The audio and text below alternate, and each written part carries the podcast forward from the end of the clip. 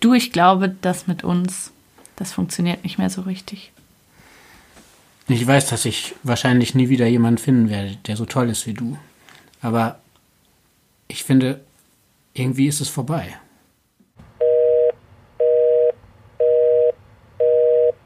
Hallo, ich bin Charlotte und ihr hört Breakup, den Podcast übers Schlussmachen. Ich bin hier über eine App mit Maren in Berlin verbunden. Hallo Maren, schön, dass du da bist. Hallo. Hallo. Wir haben jetzt ein bisschen gebraucht, um uns zu verbinden. Du warst erst im Auto und bist jetzt wieder in die Wohnung gegangen, richtig? Ganz genau. Ich hatte gehofft, dass das im Auto funktioniert, wo wir ein bisschen mehr Ruhe haben. Im Hintergrund könnte es eben sein, dass wir meine Kinder hören, deswegen. Ja, aber im Auto hat es nicht geklappt. Jetzt sind wir halt, bin ich wieder drin und wir hoffen, es funktioniert. Ich fand es aber auch lustig, dich so im Auto zu sehen und ich glaube auch eigentlich, dass im Auto eine ganz gute Aufnahmequalität ist. Ja. Aber dann hättest du quasi so ein ganzes Technikstudio mit ins Auto reinnehmen müssen, dass es gut klappt. Genau. Ja, du hast ähm, mich angeschrieben, weil du meinen Podcast gehört hast in der Zeit, wo du dich selber mit einer Trennung beschäftigt hast und du bist auch immer noch dran, oder? Ganz genau, ja ich habe wirklich, als ich so, als irgendwie so klar wurde, es geht nicht weiter, ich, die Beziehung wird beendet, habe ich wirklich so richtig so gesucht, wo kann ich irgendwie mir Inspiration holen, wo kann ich äh, ja irgendwie was finden, wo ich mir von anderen was abgucken kann. Mhm. Und da bin ich auf deinen Podcast gestoßen und habe dann echt so mir eine Folge nach der anderen reingeballert, so ein bisschen. Ja. Um einfach, ja, so verschiedene Lebensentwürfe einfach so, dass man nicht nur diese Vielfalt im Kopf hat, die man so kennt und von Hörensagen kennt, sondern einfach, dass sich der Horizont ein bisschen erweitert, ja. wie man so eine Trennung angehen kann. Ja. Ja, finde ich sehr spannend. Also so habe ich mir das auch ein bisschen vorgestellt, dass der Podcast so wirken kann, dass man so einfach so die Perspektiven ein bisschen aufmacht und sieht, was ist noch alles möglich. Ja. Aber du hattest auch das Gefühl, es fehlt noch was im Podcast oder es fehlt noch so ein bisschen das Praktische.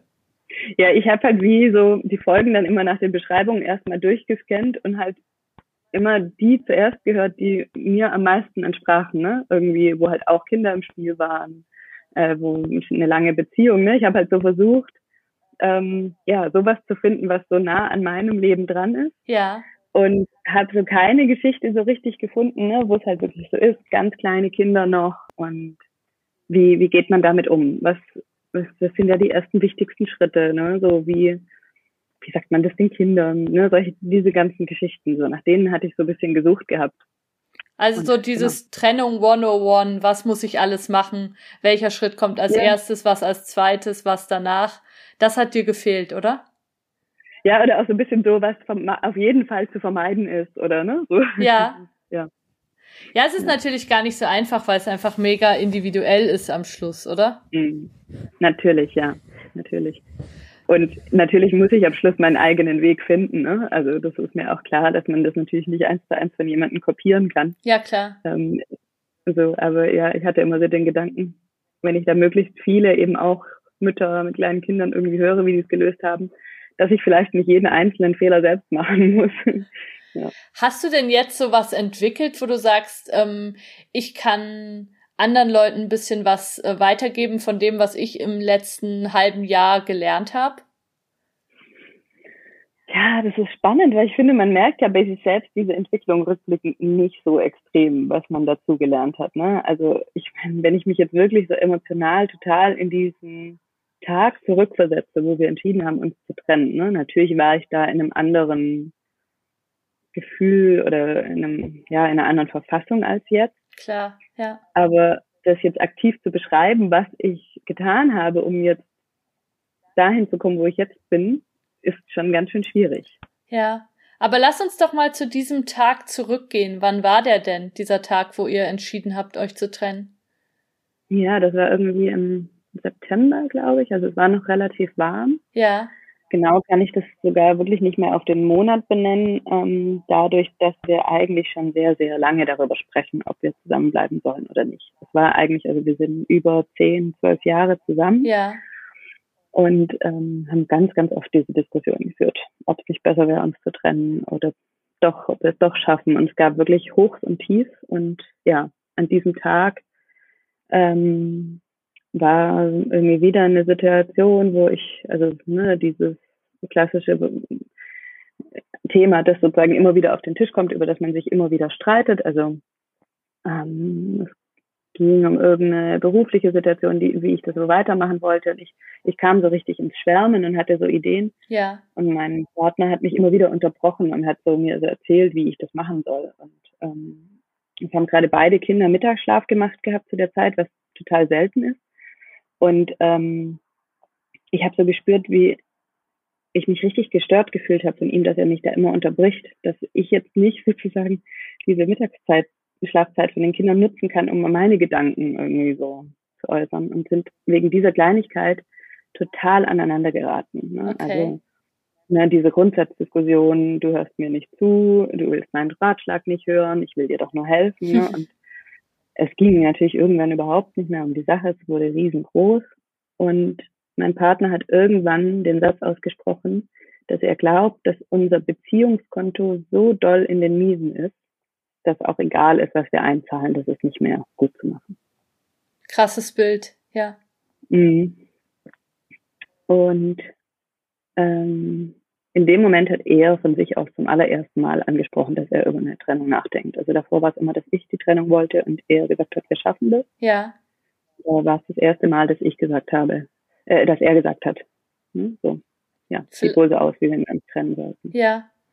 Ja, das ist interessant. Das kenne ich aus meiner früheren Beziehung auch ein bisschen, dass ich immer der war, der das thematisiert hat. Die Frage, ob es noch weitergeht. Und in dem Moment, wo mein Ex-Freund auch gezweifelt hat, dann ist es eigentlich gekippt. Also das, Genau. das kann ich gut verstehen. Du hast jetzt gerade gesagt, die Kinder haben Mittagsschlaf gemacht. Ihr habt also zwei Kinder zusammen, richtig?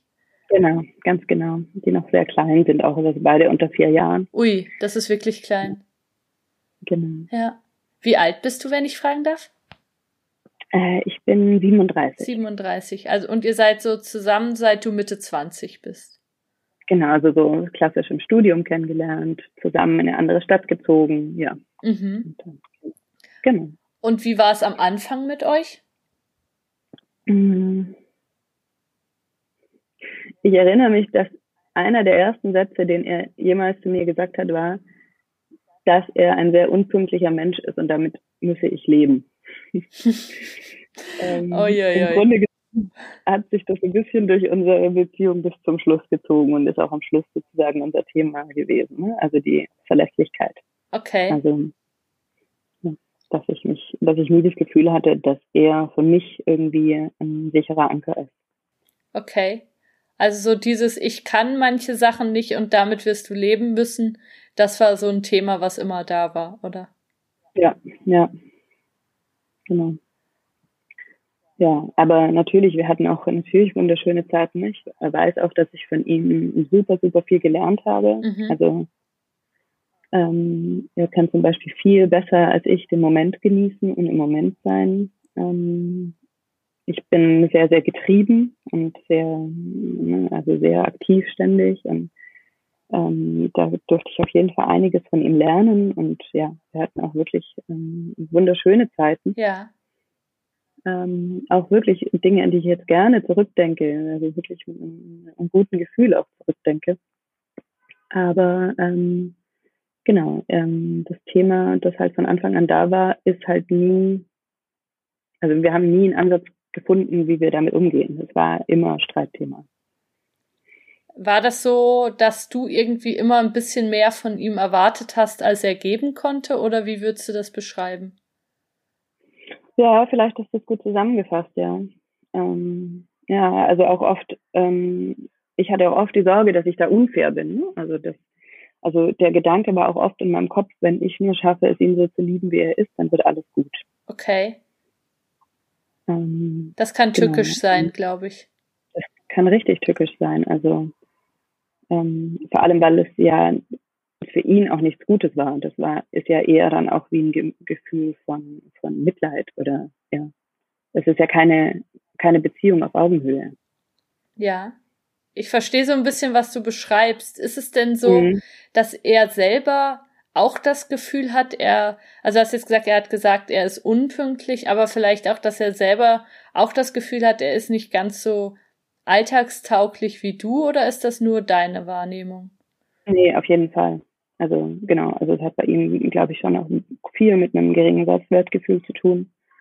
Und ähm, ja, dass er nicht, dass er eben auch weiß, dass er nicht so viel leistet wie ich, ne? Was auch immer dieses Leisten jetzt ist, ne? Aber ja, alltag, alltagstauglich beschreibt es vielleicht ganz gut. Mhm.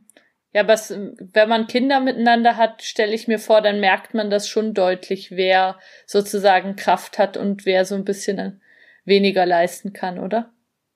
Auf jeden Fall, auf jeden Fall. Also ja, das sind dann einfach die banalen Dinge, dass wenn abends beide erschöpft sind und müde sind von der Arbeit und aber eben halt noch irgendjemand was zu essen machen muss. Ja. Ähm, dass dann am Schluss immer ich war, die sich noch aufwachen kann. Ne? Ja. Und ja, das ist einfach erschöpfend, nicht gut für die Beziehung, nicht gut fürs Kind. Ja. Und mit welcher Haltung hast du das dann gemacht? Also wenn eben abends beide Hunger hatten und beide eigentlich nicht mehr konnten und du dann gesagt hast, okay, dann gehe ich mal kochen, war das dann schon mit so einem so einer genervten Haltung oder wie war das dann? Ich glaube, in dem Moment habe ich das mir nicht eingestanden, aber also weil das Gefühl immer war, ich mache das ja für mein Kind. Mhm. Ähm, und am Schluss ist es dann halt oft, wenn das Kind, wenn die Kinder dann geschlafen haben, dann eben eskaliert, dass ich es ihnen dann danach dann vorgehalten habe. Ja, das kann ich mir vorstellen. Ja. In dem Moment war es dann immer erstmal so, wirklich dieses, ne, das Kind angucken sehen, ach, das freut sich jetzt auch über was leckeres zu essen, so, und das fragt jetzt etwas und ja, okay, ich lese ihm jetzt noch eine Geschichte vor und äh, das Kind braucht mich eben und das Kind kann ja auch nichts für diese Situation und dann war ich, glaube ich, eben in diesem Funktionieren-Modus. Ja. Für das Kind. Und sozusagen, wenn die Kinder dann geschlafen, ja, haben, ist dann so abgefallen und dann würde ich dann oft auch wirklich richtig fies, glaube ich, also wirklich unverhältnismäßig ja. gemein auch mit meinen Worten. Ja.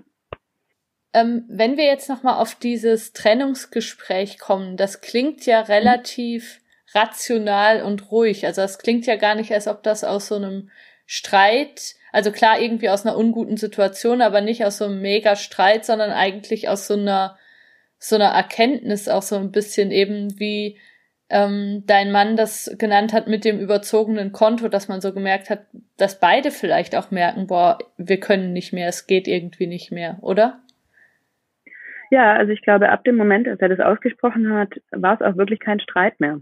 Es war wirklich sehr rational, auch wurde dann auch total ruhig und ich habe in dem Moment zuallererst eine riesengroße Erleichterung gespürt. Das ist deutlich. Mhm. Ich habe so richtig gespürt, so jetzt ändert sich was. Es ist nicht wieder das gleiche Gespräch, dass er mir erzählt, dass er das hinkriegt, dass wir das schaffen, dass alles gut wird und doch nichts passiert. Ja. Sondern es wurde klar, so ab jetzt, es ist jetzt endlich eine Änderung möglich. Ja. Ja, das ist, das ist ja eigentlich auch das Schöne und das Kraftvolle, was so an einer Trennung innewohnt, dass man auch aus so einem manchmal jahrelang dauernden lethargischen Zustand so ein bisschen rauskommt und so eine Tür aufmacht und sagt, okay, jetzt kann sich was ändern, oder? Absolut. Mhm. Also wirklich, ich hatte in dem ersten Moment hatte ich wirklich lauter so Bilder in meinem Kopf, so ich in meiner eigenen Wohnung, ähm, ne, so dieses, so auch dann meinen Tag komplett frei haben, ohne die Kinder, das gestalten zu können, wie ich möchte. Das war, ich hatte lauter so, ja, so Vorfreude auf mein neues Leben Gedanken. Ja. Ging es ihm auch ein bisschen so? Weißt du das? Ähm, ja, ich glaube schon. Also er hat witzigerweise wirklich irgendwie, glaube ich, noch am gleichen Tag oder am Tag drauf dann schon davon erzählt, wie er sich das vorstellen könnte mit der eigenen Wohnung und sowas. Ähm, das hatte mich dann ein bisschen überfordert, weil ich dachte so, okay, bis gestern hast du noch gesagt, ähm, ich bin die Frau deines Lebens und du kämpfst für mich und alles ist möglich. und jetzt plötzlich hast du auch schon Bilder von dir im Kopf von deiner eigenen Wohnung und ähm, war ich auch ja dann kurz überfordert von diesem Wandel bei ihm. Ja. Ähm, aber ja, ich hatte gleichzeitig eben dieses diesen Hoffnungsschimmer, so dieses, ähm, dass er für sich seinen Weg findet, der ihn glücklich macht und ich meinen Weg finde. Und ich hatte die ganze Zeit auch die Zuversicht, dass wir das mit den Kindern gut hinkriegen. Wie ist das jetzt, so nach ein paar Monaten? Wie ist das für die Kinder? Die Kinder verstehen das noch nicht. Ne? Dadurch, dass wir räumlich ja noch, das hat sich ja für sie nichts geändert. Also ihr wohnt also, noch zusammen? Genau, wir wohnen noch zusammen. Wir, ja, es hat sich für sie überhaupt nichts geändert, auch durch Corona. Wir sind ja beide sozusagen ähm, meistens im Homeoffice oder ja, also wir haben das denen auch noch nicht gesagt, weil die das so ja überhaupt nicht verstehen können. Also wir waren vorher kein sehr körperliches Paar, die sich jetzt ständig umarmt und geküsst haben. Das heißt, ja, die Kinder können den Unterschied eigentlich nicht wahrnehmen. Okay. Aber zwischen euch ist ein großer Unterschied da, oder? Ja, also ich merke halt einfach, ne, dass das Ganze, was meine, mein emotionales Leben, meine persönlichen Dinge angeht, halt einfach nicht mehr mit ihm bespreche. Ähm, die, wir klären halt untereinander organisatorische Dinge, wer arbeitet wann, wer ist bei den Kindern, aber ja, das ganze Persönliche ist halt ja aus der Kommunikation gestrichen. Und das funktioniert besser jetzt? Es funktioniert viel besser. Es ist, ja, wir haben, glaube ich, seitdem wirklich nicht, also nicht mehr wirklich großartig gestritten. So eine krasse Erfolgsgeschichte, die du da erzählst. Also so der Erfolg von der Trennung, das finde ich, finde ich ganz schön, weil eben mir ja auch oft gesagt wird, das ist so ein trauriges, düsteres Thema, was ich da in diesem Podcast behandle. Und ich sehe das überhaupt nicht so, weil ich eben diesen Aspekt von Trennung, den du da beschreibst, ähm, auch so oft mitbekomme und so wichtig finde, dass es eigentlich auch eine große Befreiung und auch oft einfach die ehrlichere Lösung sein kann. Ja, ist interessant, also weil von mir selbst habe ich noch nicht das, das Bild, dass das eine Erfolgsgeschichte ist. Ne? Also, weil ich meine, ich weiß auch ja noch ein großer Teil der harten Arbeit oder der harten Aufgaben liegt noch vor mir, ne? sozusagen dann wirklich Wohnung suchen, das irgendwie hinzubekommen, finanziell hinzubekommen. So, also so kann ich es noch nicht ganz sehen als Erfolgsgeschichte. Aber ich kann es bei anderen gut sehen, interessanterweise, ja. Ja. Bei, bei diesen anderen Geschichten konnte ich das auch immer sehr gut raushören, dieses ja, dieser Umbruch und ja, diese Kraft, ja, was Neues zu schaffen. Ja, das ist spannend. Du hast ja eben auch so ein bisschen diese praktischen Aspekte, die jetzt zum Teil noch vor dir liegen, also Wohnung suchen, vielleicht auch eine neue Kita suchen und so angesprochen. Ähm, was sind denn die Erkenntnisse, die du da schon gesammelt hast, wenn man jetzt so wie du kleine Kinder hat und merkt, wir müssen uns trennen? Was würdest du an Tipps mitgeben? Mhm. Hm, gute Frage, ja. Ähm, also ich habe mich auch ähm, kurze Zeit später ähm, mit einer, mit, also kurz nach der Trennung mit einer Bekannten getroffen, die, die sich vor schon ein paar Jahren von ihrem Partner getrennt hat, als ihr, ihr Kind auch so klein war wie unsere jetzt. Mhm. Und ähm, sie hatte mir dann so Tipps gegeben, wie ähm, das sofort zu beenden. Also komme, also egal für, um welchen Preis, sofort. Einer muss sich eine andere Wohnung suchen, ähm, damit man auch für die Kinder irgendwie klare Verhältnisse schafft. Ähm, und darauf hat am Anfang habe ich auch sehr viel Energie da reingesteckt, übrigens wirklich zu gucken, wie kann jetzt einer von uns sofort ausziehen.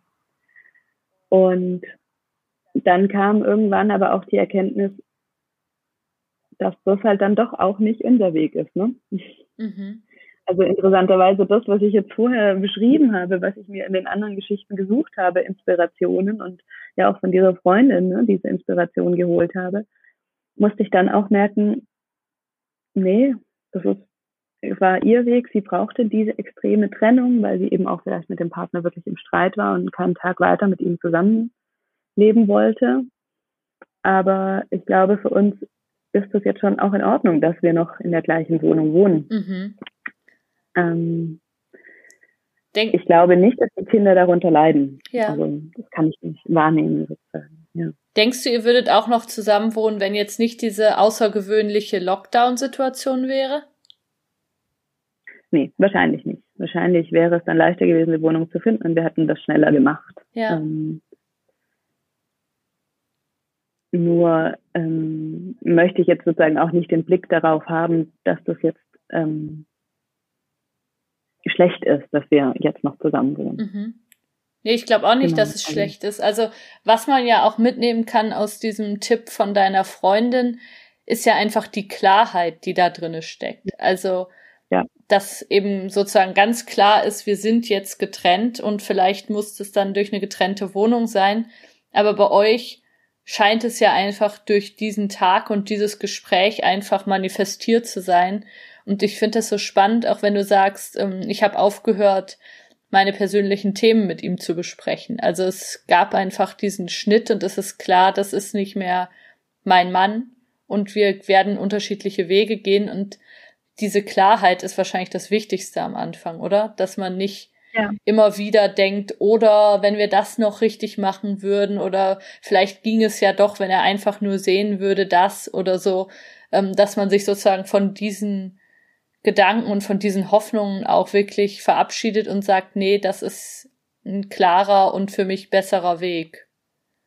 Ja, ja, das ist auf jeden Fall, ja, was ich da als Parallele sozusagen genau oder als Inspiration von ihr da mitnehmen konnte, ja.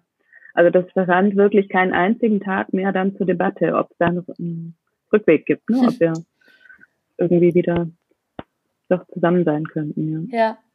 Ihr habt auch das Buch von Thomas Mayer Trennt euch gelesen, mhm. oder? Ja, ich habe es gelesen. Das ist wie ja die, die Geschichte unserer Beziehung. Ich habe es äh, meinem noch Mann auch zum Lesen gegeben. Er hat das äh, hat ein bisschen reingelesen, fand auch inspirierend, was ich ihm davon erzählt habe, hat es aber nicht zu Ende gelesen. wie immer. War es zu anstrengend, oder? Ich weiß es nicht, vielleicht auch, weil der Tipp von mir kam und nicht, nicht von einem Freund, das kann ich nicht beurteilen. Ähm, für mich war es wirklich unfassbar erhellend, dieses Buch. Also ähm, es gibt so ziemlich am Ende, also ich weiß nicht, ob ich da jetzt so daraus irgendwie was erzählen kann oder. Mach doch. Ja. Also wenn es dir ja, geholfen hat, genau. klar.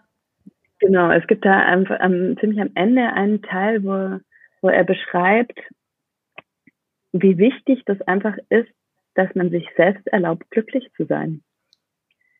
Und dass wenn man in der Beziehung es nicht ist, dass dann eben der logische Schritt ist, sich zu trennen.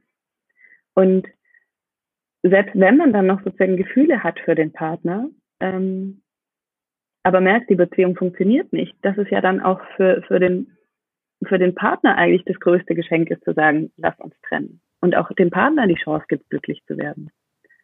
Mhm. Und das klingt jetzt vielleicht, also ja, immer wenn ich die Geschichte dann wieder erzähle, klingt sie, klingt es logisch und banal.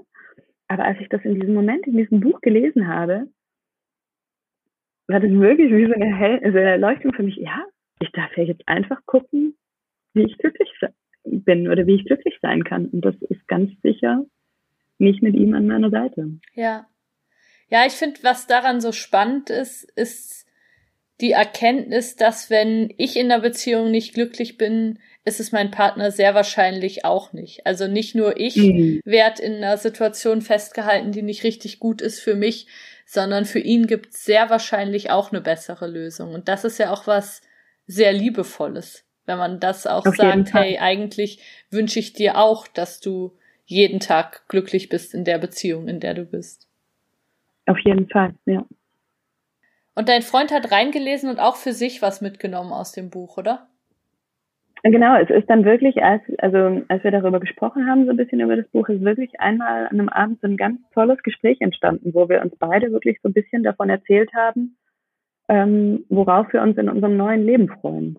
Ähm, und dass wir beide zuversichtlich sind, dass wir das mit unseren Kindern gut hinkriegen, dass da nie irgendwie wir das irgendwie als Machtmittel äh, nutzen werden, um den anderen eins auszuwischen oder so. Das war uns irgendwie völlig klar, dass man darüber nicht, nicht sprechen muss und ähm, auch, ähm, dass jeder dann auch so seinen eigenen Weg mit den Kindern viel mehr finden kann und ähm, waren wirklich, haben uns so richtig freudig davon erzählt, wie wir, wie wir uns unsere getrennte Zukunft vorstellen.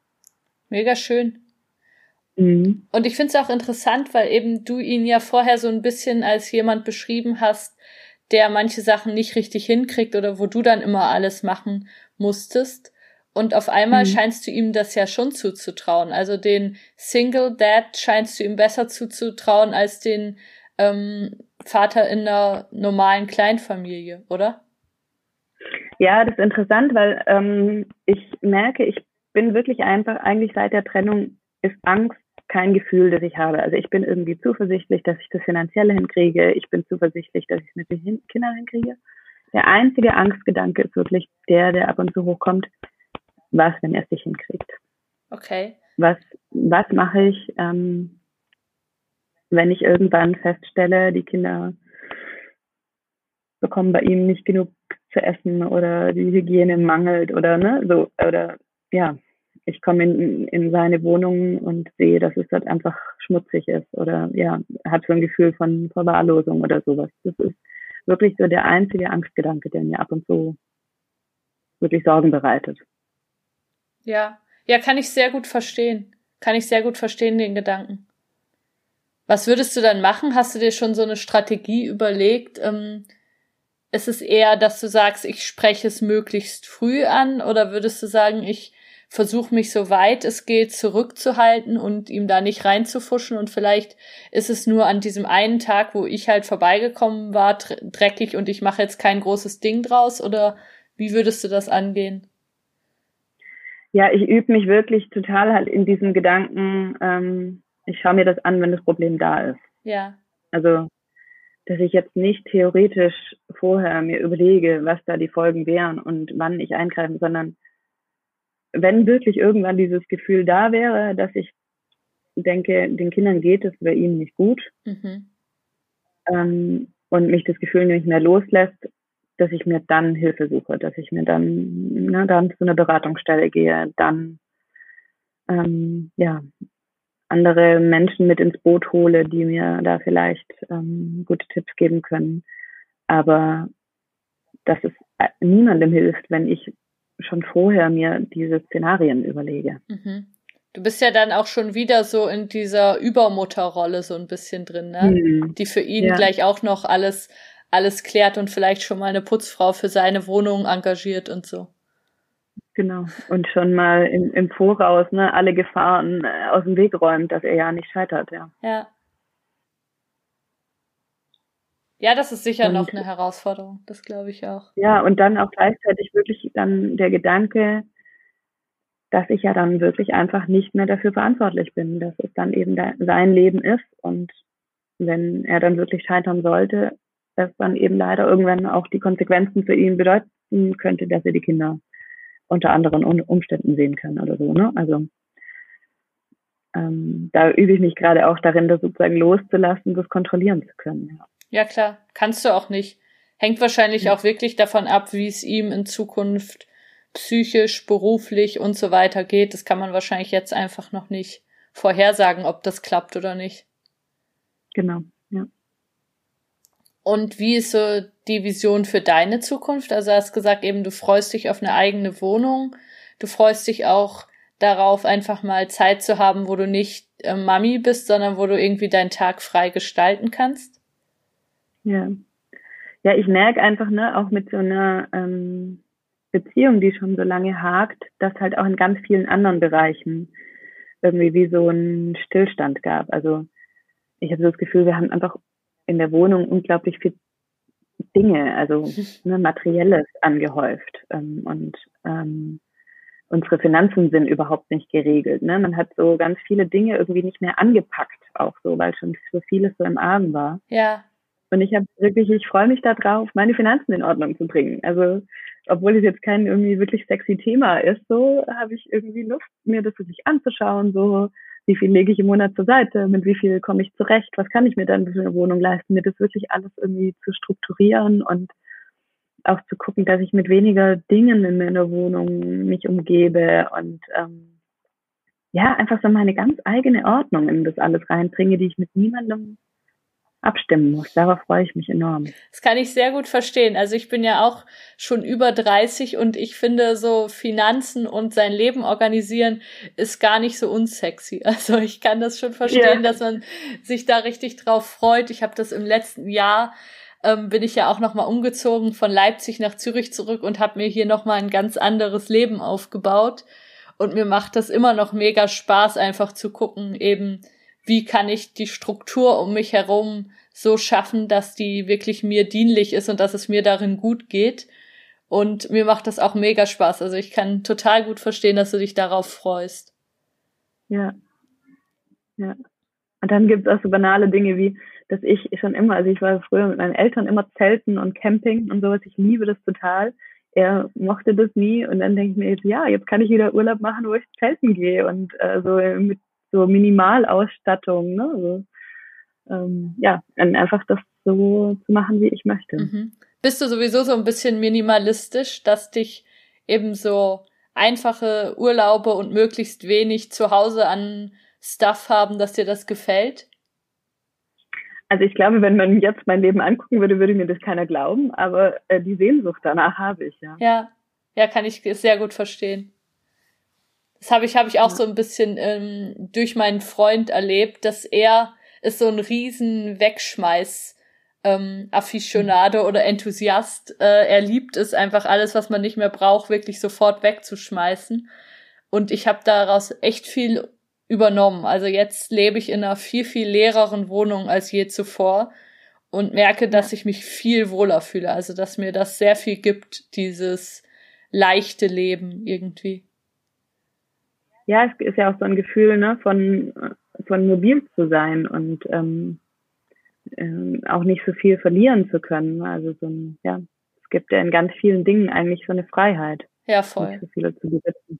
Ja, und einfach auch den Überblick zu haben. Also das finde ich so was ja. Angenehmes, dass ich, eben du hast es jetzt gerade in Bezug auf Geld angesprochen, aber so auch in Bezug auf das ganze Leben, dass ich einfach weiß, ich habe den Überblick, es gibt nicht irgendwo Rechnungen, die nicht bezahlt sind oder irgendein Zeug im Keller, das vor sich hin modert, um das ich mich dringend kümmern müsste und so, sondern dass ich weiß, nee, das ist eigentlich alles mehr oder weniger geregelt. Das finde ich ganz angenehm. Ja, total. Ja. Auf jeden Fall.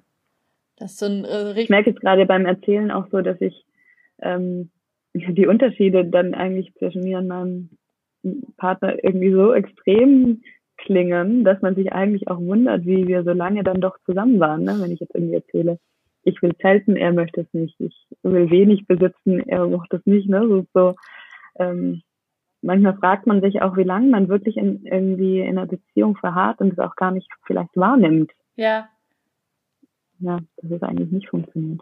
Ja, und eben, wie sehr man dann auch immer denkt, ähm, man könnte sich, wer weiß, wie verbiegen und wer weiß, wie an sich selber rumdoktern und andere Sachen gut finden, als man es eigentlich findet. Ähm, ja. Das ist ja auch oft so ein Frauenthema, so ein bisschen. Da hatte ich hier ja auch schon eine Podcast-Folge mit der Claudia mal aufgenommen, wo sie so erzählt hat, dass sie eben auch immer so ganz viele Ratgeber gelesen hat und versucht, irgendwie sich selbst zu optimieren und eben, so wie du es auch gerade beschrieben hast, dass ihre Aufgabe dann ist, eben ihn so zu lieben, wie er ist, oder die Situation so anzunehmen, wie sie ist und ähm, nicht sehen konnte, dass es einfach ihren Bedürfnissen gar nicht mehr entspricht, wie sie lebt. Ja, ja, absolut. Und das ist so wirklich, wirklich schwierig, diese Grenze zu erkennen. Also, weil ich mir das ja immer, also mein Bild davon war irgendwie positiv. Es war immer dieses so, ja, wenn ich mit, mich mit Menschen umgebe, die anders sind als ich, ist das ja auch eine Inspiration und ein, ne, also man kann sich auch was abschauen von den Menschen, die anders leben als man selbst. Ja, klar. Und dann diesen Moment zu erkennen, wo man merkt, dass man sich dadurch selbst aufgibt, das ist wirklich richtig schwierig, ja. Ja, eben, wo es nicht mehr positiv ist. Also wo man nicht mehr ja. denkt, ah, das fordert mich heraus oder das inspiriert mich, sondern wo man einfach spürt, das schränkt mich nur noch ein und das verbiegt mich einfach am Schluss. Ja, ja. Ja, ein spann spannender Aspekt auf jeden Fall von dem neuen Leben, das du jetzt vor dir hast. Hast du schon so ja. Ideen davon, ähm, wie eine neue Partnerschaft aussehen könnte für dich oder ist das noch zu weit weg? Das ist total interessant, weil ich habe wirklich mit dieser einen Freundin, mit der ich mich getroffen habe, ich habe wirklich innerhalb von ein paar Stunden sie so alles gefragt. Ne? Ich habe auch immer zu ihr gesagt, du sagst einfach Stopp, wenn ich irgendwie Fragen stelle, die du irgendwie unverschämt findest. Und sie hatte ich das dann halt auch direkt gefragt. Äh, ja, kannst du dir das jetzt schon wieder vorstellen, eine neue Partnerschaft? Wie hast du da davor drüber nachgedacht und so? Weil ich wirklich, ich hatte sonst einfach auch in meiner Umgebung total wenige oder eigentlich gar keine, ja, so starken Frauenvorbilder, die sich so getrennt haben ja. und damit glücklich waren. Also ich kenne aus aus meiner eigenen Familie nur ne, zwei Tanten, die so wirklich so hässlich so verlassen wurden für eine jüngere, so, ne? Dieses, das waren so meine Vorbilder für eine verlassene Frau. Ei, ei, ei, das sind schöne Bilder. Ja, genau. Und ähm, von ihr, sie war so mein, mein in der Umgebung so die, die, die erste, die so, ja, wirklich so ein richtig positives Vorbild ähm, für mich war. Also immer wenn ich sie so zufällig auf der Straße getroffen hatte, wenn sie gerade die kinderfreie Zeit hatte, war sie immer so mit High Heels und knallrotem Lippenstift und ist irgendwie Tango tanzen gegangen und so, ne? Und ähm, genau, und ja, deine eigentliche Frage, ne, sie hatte mir dann eben auch erzählt, so ja, neue Partnerschaft ist für sie überhaupt kein Thema. Sie genießt, genießt einfach dieses für sich sein in vollen Zügen. Okay. Und das kann ich so richtig, richtig nachvollziehen. Also ich merke, ich bin einfach auch sehr, sehr gerne alleine. Ja. Ich ähm, bin, habe dieses Gefühl von einsam sein, kenne ich eigentlich so gut wie nicht. Ähm, das ist für mich wirklich, also macht mir überhaupt keine Angst der Gedanke, dass ich bis an mein Lebensende sozusagen keine weitere neue Partnerschaft habe. Das ist so, ja, ist für mich irgendwie absolut kein Thema. Also wenn es kommt, dann kommt es, aber es ist überhaupt nichts, was für mich jetzt auch ein Grund gewesen wäre, in einer Beziehung zu bleiben, dieses Angst zu haben, niemand Neuen zu finden. Finde ich sehr schön und finde ich auch sehr spannend, weil ähm, ich glaube, das, das gibt's gar nicht so selten, aber das ist irgendwie noch nicht so, nicht so sehr in der Gesellschaft angekommen, dass es einfach auch gerade Frauen gibt, die sagen, hey, das ist für mich die glücklichste Vision überhaupt, dass ich einfach mein Leben selber bestimme und ähm, alleine lebe. Das finde ich großartig. Ja, aber es ist überhaupt kein gesellschaftsfähiges Bild. Also ich hatte auch wirklich von mir zuerst irgendwie so, äh, wirklich so Gedanken kamen mir am Anfang so in den Kopf, so immer dieses so, ja, so eine Frau mit zwei kleinen Kindern, die nimmt ja eh keiner mehr. Also furchtbare Sätze im Kopf, ne? So, ja. ähm, die, also ist völlig egal, ob die jemanden nimmt, ist erstmal die Frage, ob die noch jemanden haben möchte. Ne? Also so, die, das ist ja eine völlig falsche Fragestellung eigentlich. Und es ist aber, glaube ich, wirklich so die Norm in unserer Gesellschaft. Ne? Also, dass sie dann hoffentlich, die Frau, wenn die sich jetzt mit Kindern von ihrem Mann trennt, dann auch schnell jemand Neuen findet. Mhm. Und dann auch keine zu großen Ansprüche an den neuen Partner hat. Also, dass es überhaupt jemand genau. gibt, ist schon viel genug. Genau. ja. Und dem soll sie dann möglichst irgendwie, ja, nicht zu, zu viele ja, Ansprüche stellen, sondern genügsam sein dann, ja. ja.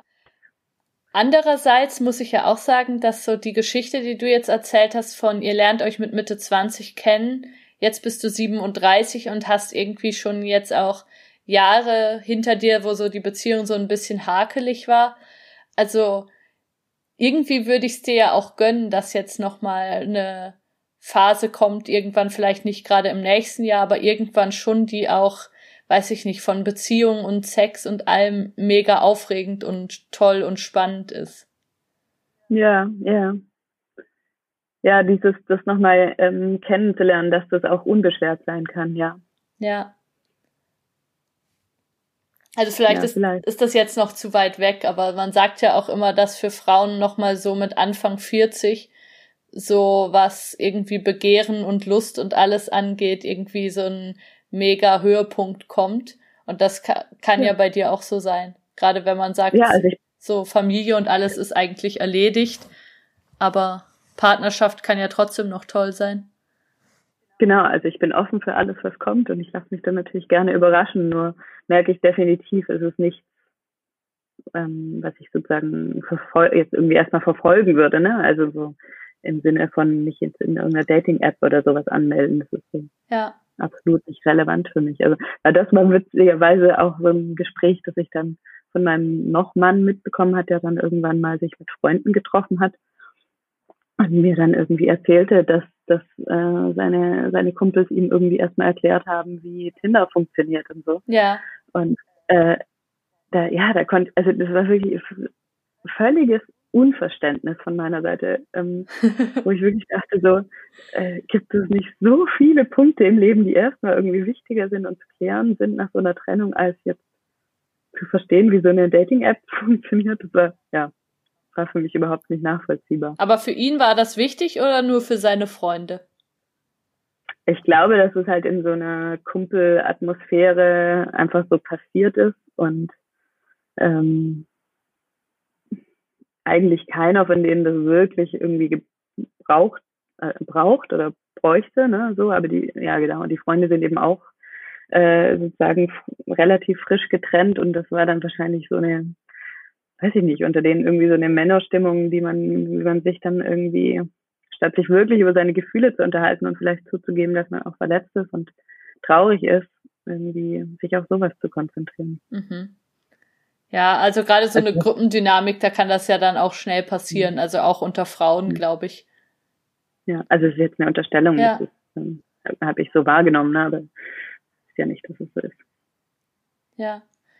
Ja, aber das ist, finde ich, auch ein spannender Punkt. Also wenn wir nochmal zu dem zurückkommen, so praktische Tipps, wenn man sich trennen will, mhm. da ist ja einmal diese Klarheit, ähm, dass man sagt, okay, wir sind jetzt wirklich getrennt. Dann vielleicht dieses, ähm, was für eine Vision entwickle ich eigentlich von meiner Zukunft? Wie möchte ich eigentlich leben? Wie komme ich zu einem Leben, in dem ich mich wohl und gut fühle? Und dann vielleicht auch eben dieses Tinder-Thema und wen, wen gibt's jetzt eigentlich noch und wen finde ich noch als getrennte Frau mit zwei Kindern oder als getrennter Mann mit zwei Kindern, dass man das nochmal ein bisschen zurückstellt und sagt, das ist wahrscheinlich nicht das, wo man jetzt direkt die Energie reinstecken sollte, oder? Ja, also zumindest halt keine, keine Angst in, in diesem Bereich zulassen sollte, so, ne, so was passiert mit mir, wenn, wenn ich diese Partnerschaft nicht wiederfinde. Also, ähm, sondern wirklich, ja, keine Ahnung, sich irgendwie Zeit dafür nehmen, wirklich für sich rauszufinden, ob man das möchte, ob das was ist, was man, also es kann ja auch sein, ne? Es trennt sich eine Frau und ihr höchster, größter Wunsch ist, eine neue Partnerschaft äh, direkt zu finden. Dann kann man ja natürlich da seine ganze Energie reinstecken, aber erstmal im rauszufinden, ist das irgendwie ein gesellschaftlicher Druck oder ist das wirklich das, was ich mir für mein Leben wünsche und was jetzt mein nächster wichtigster Schritt ist. Mhm.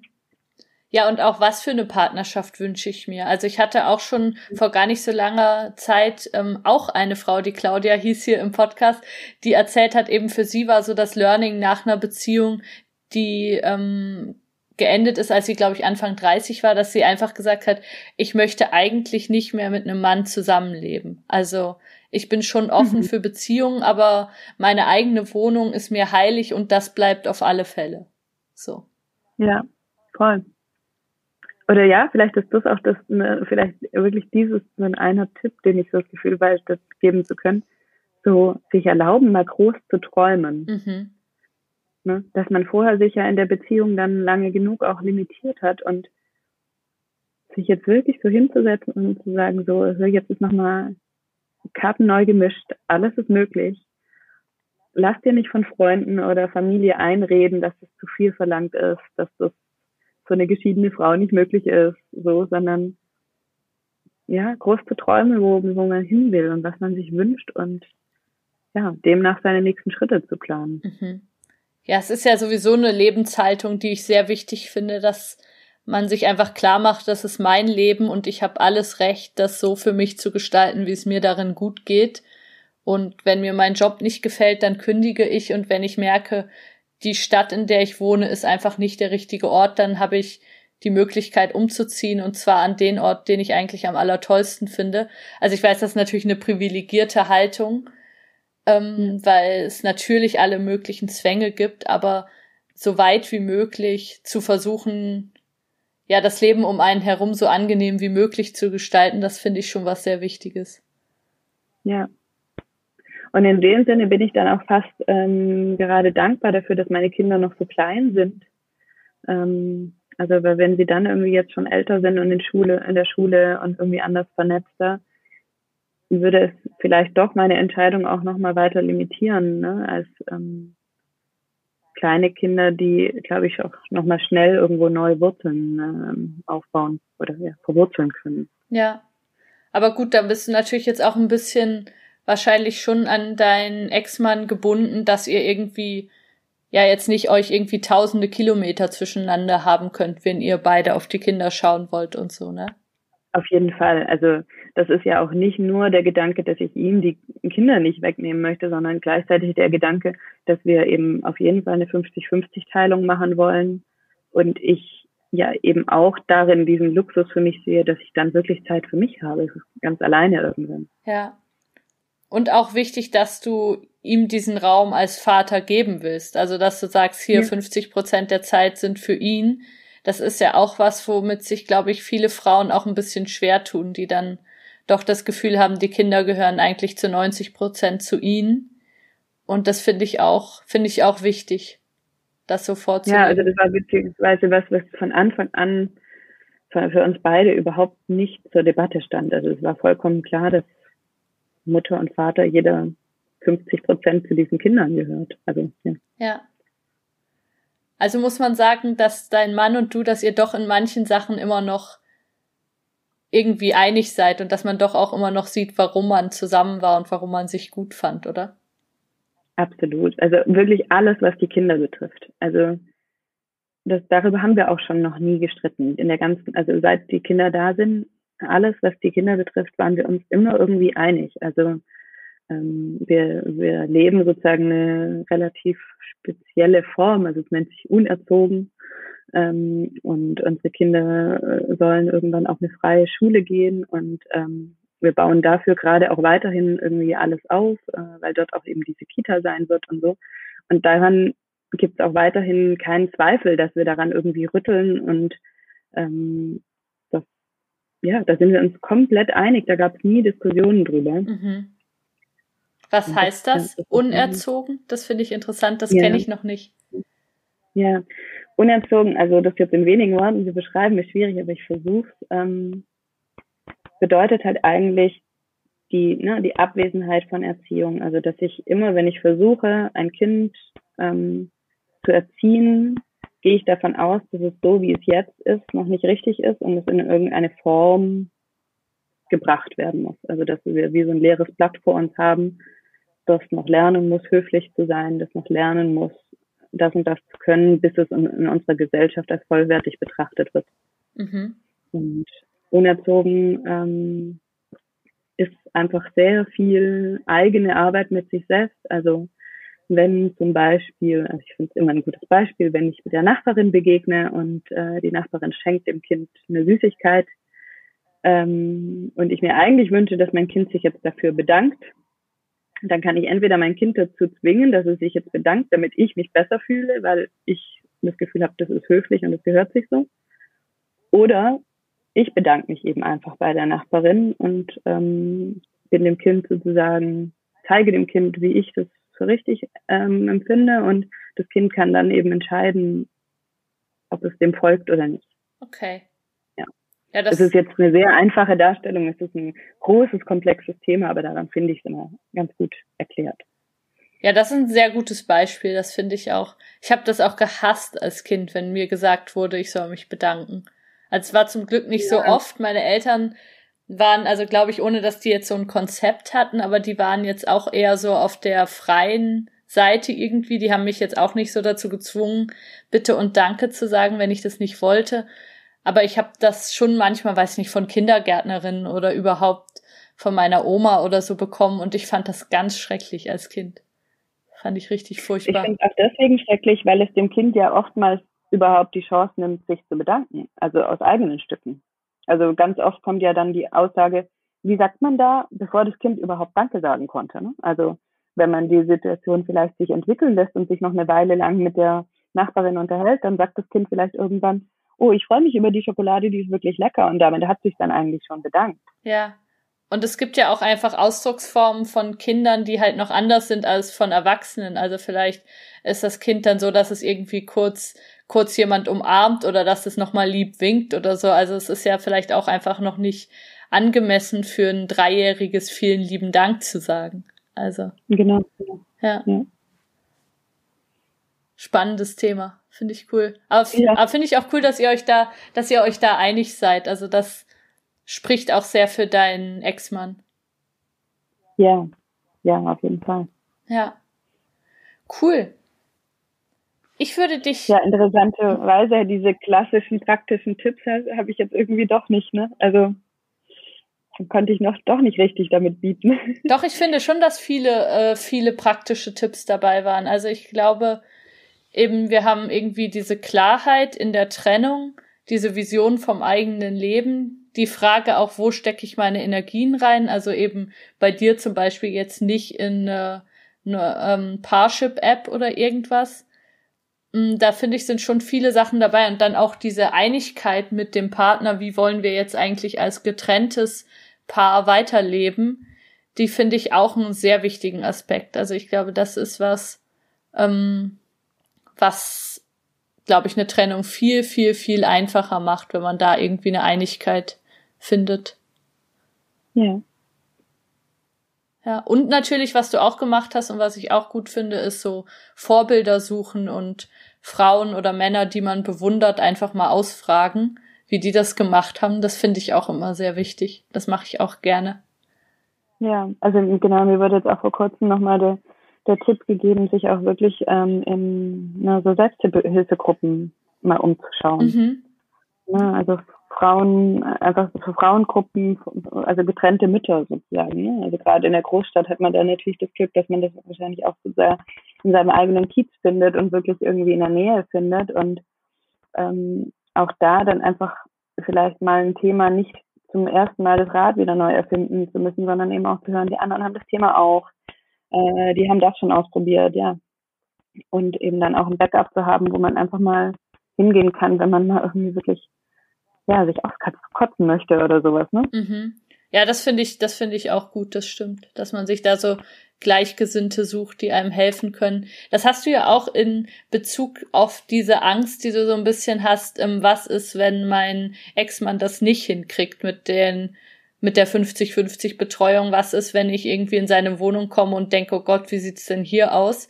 Da hast du ja auch gesagt, dass du dir dann als erstes Hilfe suchen würdest. Also dass du versuchen würdest, nicht sofort in irgendwie ein altes Muster aus der Beziehung zurückzugehen, sondern zu sagen, okay, ich mache mir Sorgen und ich hole mir jetzt Hilfe und vielleicht kann jemand von außen das auch klarer sehen als ich in dem Moment. Ja, absolut. Also weil wenn es dann wirklich irgendwie in Richtung Kindeswohlgefährdung oder sowas geht, ich glaube, da wird man so emotional, da kann man kein produktives Gespräch mehr führen. das wäre ja auf jeden Fall was, wo ich, wo ich mir sofort Hilfe holen würde. Ja, ja das finde ich auch einen wichtigen Tipp. Bevor ich dich jetzt äh, frage, was du deinem Ex-Partner noch sagen wollen würdest, kleiner Cliffhanger, hier kurz nochmal der Reminder für euch. Ihr könnt diesen Podcast unterstützen auf Patreon. Da findet ihr den Link in den Show Notes. Da gibt's ganz viele ähm, Zusatzepisoden. Da sind ähm, Gäste aus dem Podcast nochmal da und erzählen, wie es ihnen ähm, seit der Aufnahme ergangen ist, wie es sich angefühlt hat, hier im Podcast zu sein. Da gibt's auch sonst relativ viel Bonusmaterialien, auch Treffen, die heißen Breakup Live, wo Gäste aus diesem Podcast ähm, und ich euch im Zoom treffen und wir einfach so einen kleinen Community-Abend miteinander haben. Das findet ihr alles auf Patreon. Ihr könnt den Podcast auch einmalig unterstützen über PayPal. Da findet ihr auch den Link in den Show Notes. Und diese ganzen Dinge sind für mich wichtig, weil ich diesen Podcast ähm, mehr oder weniger ehrenamtlich mache und es in meiner ganzen Arbeit als freie Journalistin immer so ein bisschen, ja, die Frage ist, wie lange kann ich das noch so machen? Und ähm, je mehr ich weiß, okay, auch der Podcast bringt ein bisschen Geld, desto mehr kann ich das auch langfristig irgendwie in meine Kalkulation mit reinnehmen. Und ja, wenn ihr es gerne hört, wäre es cool, wenn ihr euch da einschreiben würdet oder mal auf PayPal was überweisen würdet. Genau. Das nächste Breakup Live Treffen werde ich hier noch ankündigen. Das weiß ich gerade noch nicht genau, welcher Gast da sein wird. Wenn diese Folge online geht, ist auf jeden Fall das erste, was am 4. Februar stattgefunden hat, ist dann schon vorbei. Maren, bist du noch da? Ja, ich bin noch da. Schön. Jetzt die Frage, über die du jetzt während dieses ähm, Werbeclips nachdenken könntest. was würdest du denn deinem Ex-Mann sagen, wenn du ihm noch was sagen könntest? Ja, ich wünsche ihm von ganzem Herzen ja alles, alles Gute. Ich wünsche ihm, dass er seine Themen für sich klären kann, dass er in die Rolle reinwächst, der Vater zu sein, der er sein möchte, dass er ja, dass er einfach unendlich glücklich wird. Ja. Hm. Das ist sehr positiv. Sehr schön. Was wünschst du dir denn selber für deine Zukunft? Was wäre so die Vision, die dir am besten gefällt von dir selber in, weiß ich nicht, fünf oder zehn Jahren? Ja. Ähm, ja, ich wünsche mir ja diesen Mut auch genau. Vielleicht werde ich beruflich noch mal was verändern. Da wünsche ich mir Mut und ähm, ich, ja, ich wünsche mir weiter in, dass, dass ich weiter in diesem Gefühl bleibe des, des Vertrauens und ähm, dass mich nicht irgendwie finanzielle Sorgen oder sowas auffressen und ähm, ja, dass ich in dieser Zuversicht bleiben kann. Das, das wünsche ich mir eigentlich am meisten. Das klingt gut. Ich glaube auch am Schluss geht's ganz egal, welche Lebenssituation man hat, ob man getrennt ist oder in der Kernfamilie, ob man reich ist oder weniger reich, geht es am Schluss um dieses Gefühl, dass man sich irgendwie aufgehoben fühlt, dass man auf die Zukunft vertraut und dass man irgendwie morgens aufsteht und denkt, das ist eigentlich ein gutes Leben, was ich hier führe, oder? Ja, absolut. Cool. Dann auf das gute Leben, Maren. Es hat mich sehr gefreut, ja. mit dir aufzunehmen. Sehr inspirierend. Dankeschön. Ja, danke für deinen tollen Podcast. Das ist eine Bereicherung. Das ist lieb. Macht's gut da draußen an den Kopfhörern. Ciao, ciao. Tschüss.